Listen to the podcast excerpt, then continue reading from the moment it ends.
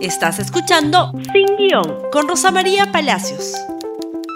Muy buenos días y bienvenidos nuevamente a Sin Guión. Ayer el epicentro de la noticia estuvo en las interpelaciones, aunque hubo un epicentro también en Chilca, pero vamos por partes. Ayer se interpeló al presidente del Consejo de Ministros, a la ministra de Trabajo y a la ministra, al ministro de Energía y Minas. Previamente en la mañana, nosotros despedimos el programa de ayer así, informando que los gremios que asocian a muchos de los periodistas, entre ellas yo, se presentaron ante eh, el Congreso, pidieron que se les recibiera para dejar una carta de protesta, porque no se permite que los, que los congresistas sean eh, sometidos al escrutinio de la prensa desde la galería, donde siempre se ha cubierto el hemiciclo, siempre. Y tampoco que entren al hall de los pasos perdidos, tampoco que entren a las oficinas de los congresistas cuando son invitados para ese fin. Es decir, un recorte manifiesto al artículo 2, inciso 4, que señala que podemos informar sin impedimento alguno. La excusa de la pandemia hace tiempo que dejó de alcanzar, tener a los, a los periodistas bajo un toldo, una carpa en la Plaza Bolívar es francamente ridículo y la queja es, nos tratan mal, pues. Cuando nos traten bonito, van a poder pasar. Probablemente los congresistas son nuevos, no tienen vida política previa, no tienen la más remota idea de qué cosa es libertad de expresión, pero, pero cuando un funcionario público de alta notoriedad decide, ¿no es cierto?, participar en política, se somete al escrutinio público a través de los medios de comunicación. Lean la Constitución, lean el Código Civil, artículo 15, 14. Eh, Ahí está clarito. La notoriedad de la persona, ¿no es cierto?, hace que su derecho a la intimidad se vea severamente recortado en beneficio del interés público. Por eso es que necesitan que los reporteros que cubren Congreso entren porque así nos podremos enterar qué cosa le ofrecieron a Vladimir Cerrón para que su partido de izquierda comunista, marxista, leninista votara por un TC homogéneamente de derecha. ¿Qué cosa? Bueno, no lo sabemos porque como no estamos en el Congreso, es imposible saber. Y los congresistas tienen quejas bastante infantiles. Esa es la verdad, que no me tratan bonito, que no me sacan mi fotito, que no hablan de mi obra, que no hablan de mi viaje, que tienen que ser positivos. Positivos, muy bien. ¿Qué es lo que no quieren que vean en el hemiciclo? Miren ustedes lo que pasó ayer mientras el señor ministro de Energía y Minas hablaba. 18-2022, Ministerio de Energía y Minas, de la Oficina General de Asesoría Jurídica, concluyendo que el doctor David Fernando Caballero Tranquilo. Cálmese, por favor. Cálmese.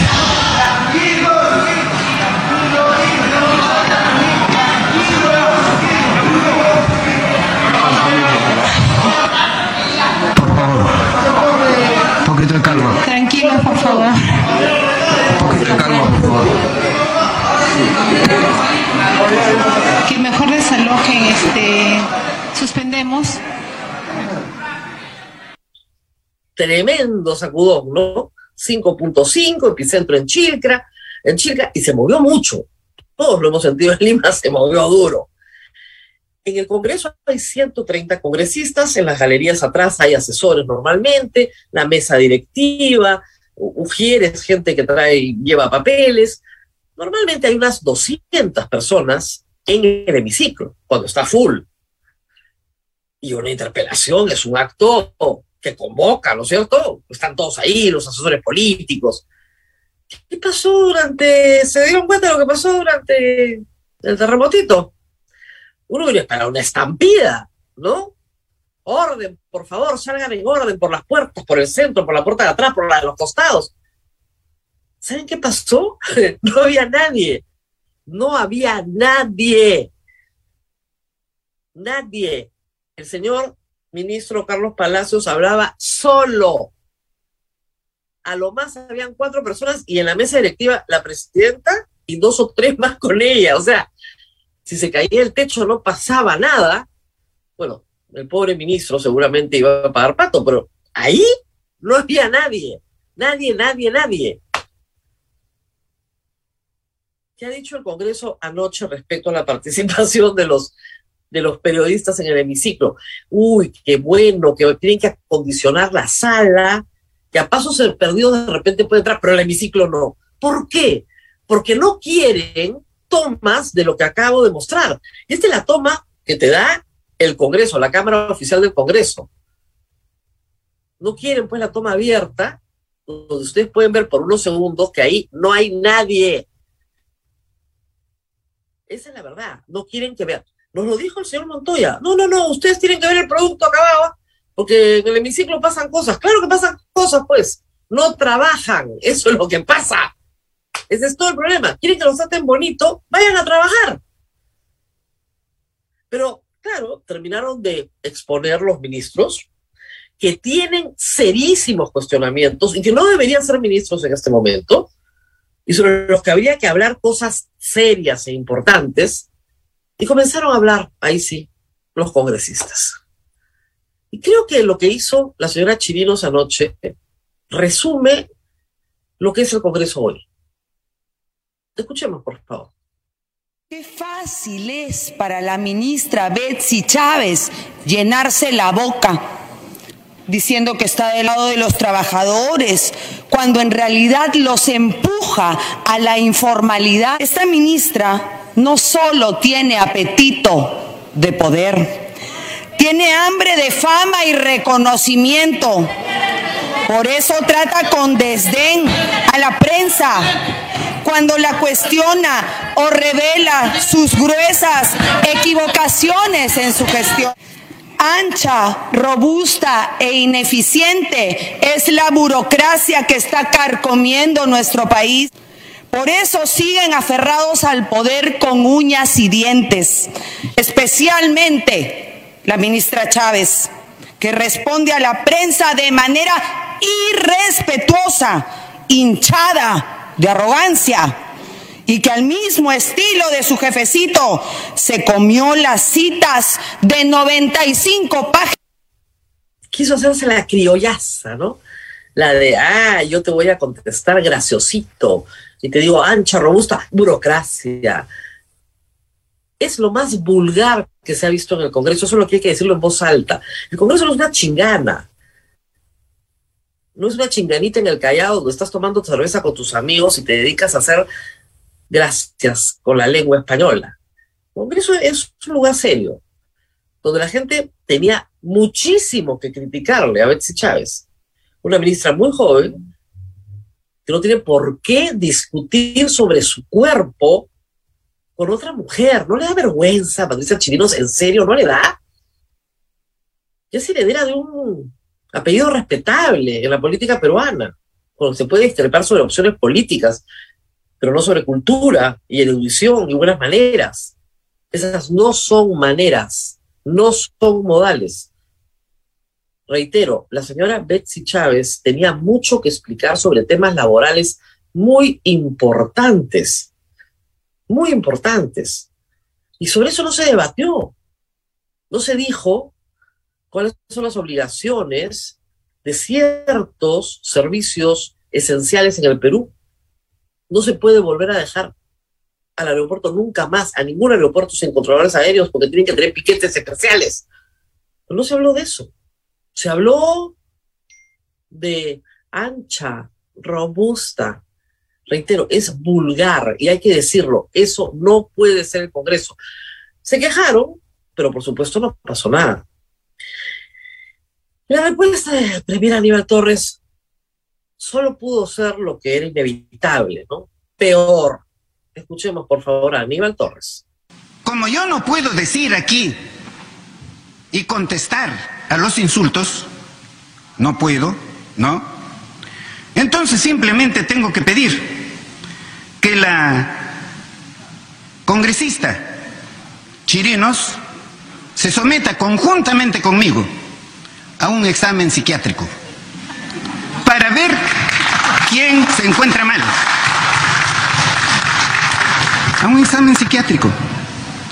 y al congresista Arden Anderson que nos debemos someternos a un test medio de señor, inteligencia señor Premier, si se para dirige a poder los determinar quién Señor Premier, es al dirigirse a los no congresistas es por intermedio de la mesa, por favor. ¿No? Se dirige a los congresistas por intermedio de la mesa. Por intermedio de la señora presidenta, entonces hago esa sugerencia a este el congresista Anderson y a la congresista que antes he mencionado. Bueno, y en fin, que no hay, que no existe reforma agraria, que no, que nos sometamos a un test de No hay debate, señor Premier, que no hay debate. Continúe con su- su exposición. inteligentes, ¿no? Eso. O los dos somos unos burros, ¿no? Claro, porque no se puede insultar, no se puede insultar alegremente por el hecho de que yo me encuentro en el Congreso y a mí me llamen la atención y a los que me insultan debo no, no decirles nada. Pero muy bien, sometámonos a esos exámenes. O sea, si ellos me insultan, yo también los tengo que insultar, pues, señora presidenta. Es el presidente del Consejo de Ministros. Resultado. Hay una moción, por favor, contra el ministro de Energía y Minas, que tiene cosas muy serias que discutir, como por ejemplo haberse ido a Loreto a ofrecer cosas que no podía ofrecer en nombre de Petroperú, regresar con las comunidades, era la cabeza para denunciar a Petroperú, para lograr votar al presidente de Petroperú, que será un caviar, pues que no le gusta a Vladimir Cerrón. Y poner en juego lo que ya han destruido respecto a Petroperú. Una empresa que en este momento está endeudada hasta el cuello. Moción de censura. Y ojalá que la aprueben. Ministro de Energía y Minas designó personas sin experiencia y responde a Vladimir Cerrón, obviamente. En las últimas semanas intentó boicotear directorio Petroperú y buscó financiamiento del mes para el lote 192 a pesar de alta deuda por el anuncio, presentación de moción de censura. Ahí está. Siguiente moción de censura, por favor, ahí la tienen. La siguiente moción de censura es contra Betsy Chávez y esta vez eh, la anuncia el congresista Aguinaga. Veamos. No se reactiva el turismo, señor presidente, señora ministra. No se reactiva por esta mala conducción cuando tendríamos que sacar provecho en una fecha tan especial como es la Semana Santa. Esta irresponsabilidad, esta desaprensión, esta falta de conducción en un sector hace que este grupo político va a pedir la censura de la ministra. Tiene que haber un cambio para que se reencauce el sector trabajo y podamos justamente poder salir de este marasmo al cual nos ha llevado este gobierno, no solamente con sus actitudes, sino en la economía. Muchas gracias. Las mociones están corriendo, como ustedes saben, tienen que tener un número mínimo de firmas para ser sometidas a votación del Pleno y luego con mayoría, ¿no es cierto?, se finalmente aprueban las mociones de censura. Se necesita, si asisten todos los congresistas, 66 votos para censurar a la señora Betsy Chávez y al señor Carlos Palacios. Se han ganado su censura, pero hace rato que se han ganado su censura. Si tuviéramos un Congreso serio, no serían ministros. De eso no hay duda. Los dos son muy malos ministros. Una no promueve el empleo y el otro no promueve la inversión minera, que la inversión privada minera es cero. Y no solamente no la promueve, la destruye, la obstaculiza. Ni hay trabajo ni hay inversión. Y esos dos ministros no sirven para ninguna de las dos cosas. Evidentemente, sí, si tuviéramos una oposición inteligente, una oposición trabajadora, que asistiera cuando los ministros van, probablemente ya hace rato tuviéramos censuras en los dos ministerios. Ojalá que prosperen. Vamos a una pausa y regresamos con la tesis del presidente, un asunto que ha sido el sabor de los últimos 15 días. Y ayer, hay que decirlo que con anticipación, la comisión que ha estudiado la tesis del presidente de la República dio los resultados. Y sí, efectivamente, el 43% de la tesis es copiada. ¿Ya? Pero eso no importa. Es una buena tesis y vamos adelante. Eso es lo que ha pasado ayer. De verdad, escuchen. Escuchen, por favor. El reporte de similitud de contenidos, según Turnitin, realizando las ejecuciones de fuentes citadas anteriormente de manera global, es del 43%.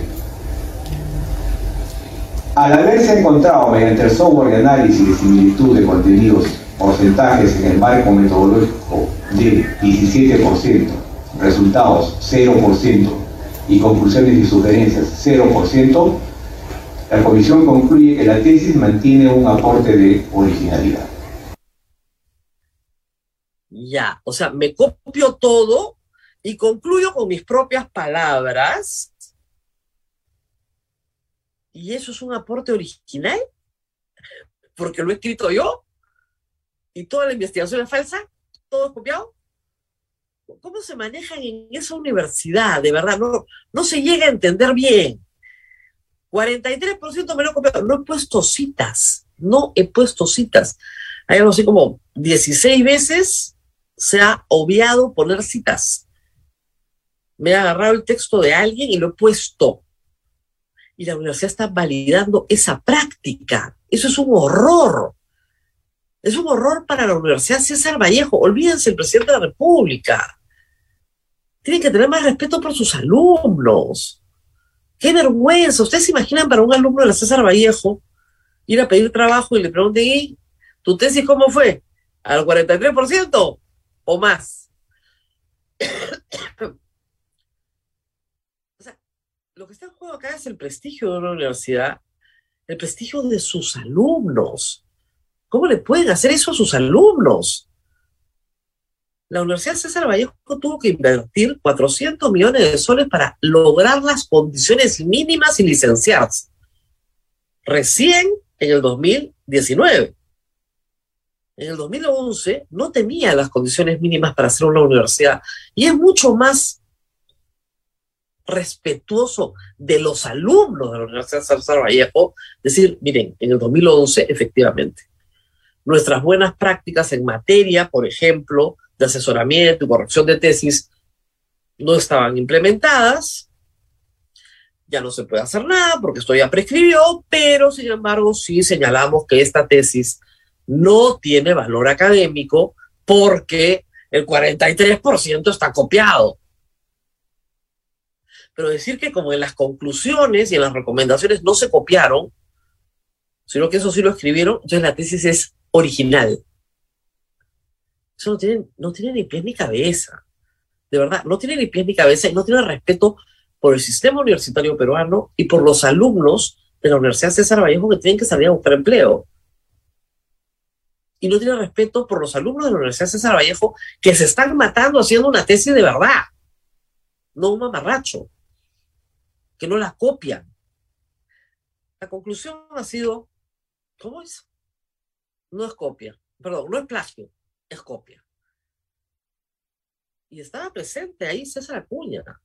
El que habló durante toda la conferencia fue el vicerrector académico. Nos han dicho además que no se puede publicar porque tiene derecho de autor y lo tiene que autorizar el señor presidente y su esposa. O sea, una investigación académica que tiene un valor académico que no puede ser publicada. Entonces, ¿para qué tiene valor académico? Es para el único propósito de obtener un título y una bonificación del Estado peruano. Porque no puede ser publicada. Es una cosa de loco, la verdad. No tiene ninguna justificación. El presidente hizo un mal trabajo. Mintió. Le preguntaron también por los validadores. Ah, dijeron, no, eso es este. Eso es responsabilidad del tesista, pues, ¿no? Y hasta ahora el presidente de la República no dice quiénes son esas dos personas que validaron su tesis. ¿Se equivocó en el DNI o no existen? Se inventó todo. Y el asesor dice que no fue asesor de esa tesis. Entonces, ¿quién fue asesor de esa tesis? ¿O eso tampoco importa para la Universidad César Vallejo? Eso no es serio, de verdad que no lo es. Lo que sí es serio es la protesta que va a haber hoy para que no perdamos para siempre, ¿no es cierto?, el control sobre las universidades en el Perú, para que no sigan estafando alumnos. Porque si uno lo ve en un sentido más amplio, podría decirse también que Pedro Castillo y su esposa no fueron más que parte de un sistema, de un sistema creado para producir títulos falsos. Y ese sistema, el día que se, digamos, debilite su NEDU, va a regresar. Ese sistema está dormido, pero va a volver la creación de títulos falsos que no sirven para nada cuando el egresado sale y trata de buscar trabajo en el mundo real y nadie lo quiere contratar. Yo les pregunto, ¿ustedes creen que con esa tesis de maestría el señor presidente de la República hubiera tenido trabajo en una escuela privada o su esposa con esa tesis de maestría hubieran sido contratados en una escuela privada? Hay pocos profesores con maestría. Es algo muy importante. Nos hubieran contratado en una escuela privada, ganando muchísimo mejor de lo que ganaban como maestros de la escuela pública. Ese es el problema, pues, señora Cuña. Ese es el problema y va a seguir siendo el problema. Esta tarde, a las 5 de la tarde, gran movilización, las citas en la Plaza San Martín para defender la educación peruana y para que no sigan estafando a estudiantes y a sus familias a las cuales les hacen creer que sus hijos reciben educación universitaria cuando no reciben educación universitaria. En el Perú hay muy buenas universidades, pero lamentablemente han habido muchísimas estafas y hay que seguir defendiendo a las familias peruanas. Nosotros nos despedimos y despedimos esta semana. Nos tenemos que despedir, pero nos encontramos nuevamente mañana. Compartan este programa en Facebook, en Twitter, en Instagram, en YouTube y nos vemos nuevamente, perdón, no mañana, mañana es sábado, mañana descansamos, el día lunes. Hasta pronto. Gracias por escuchar Sin Guión con Rosa María Palacios. Suscríbete para que disfrutes más contenidos.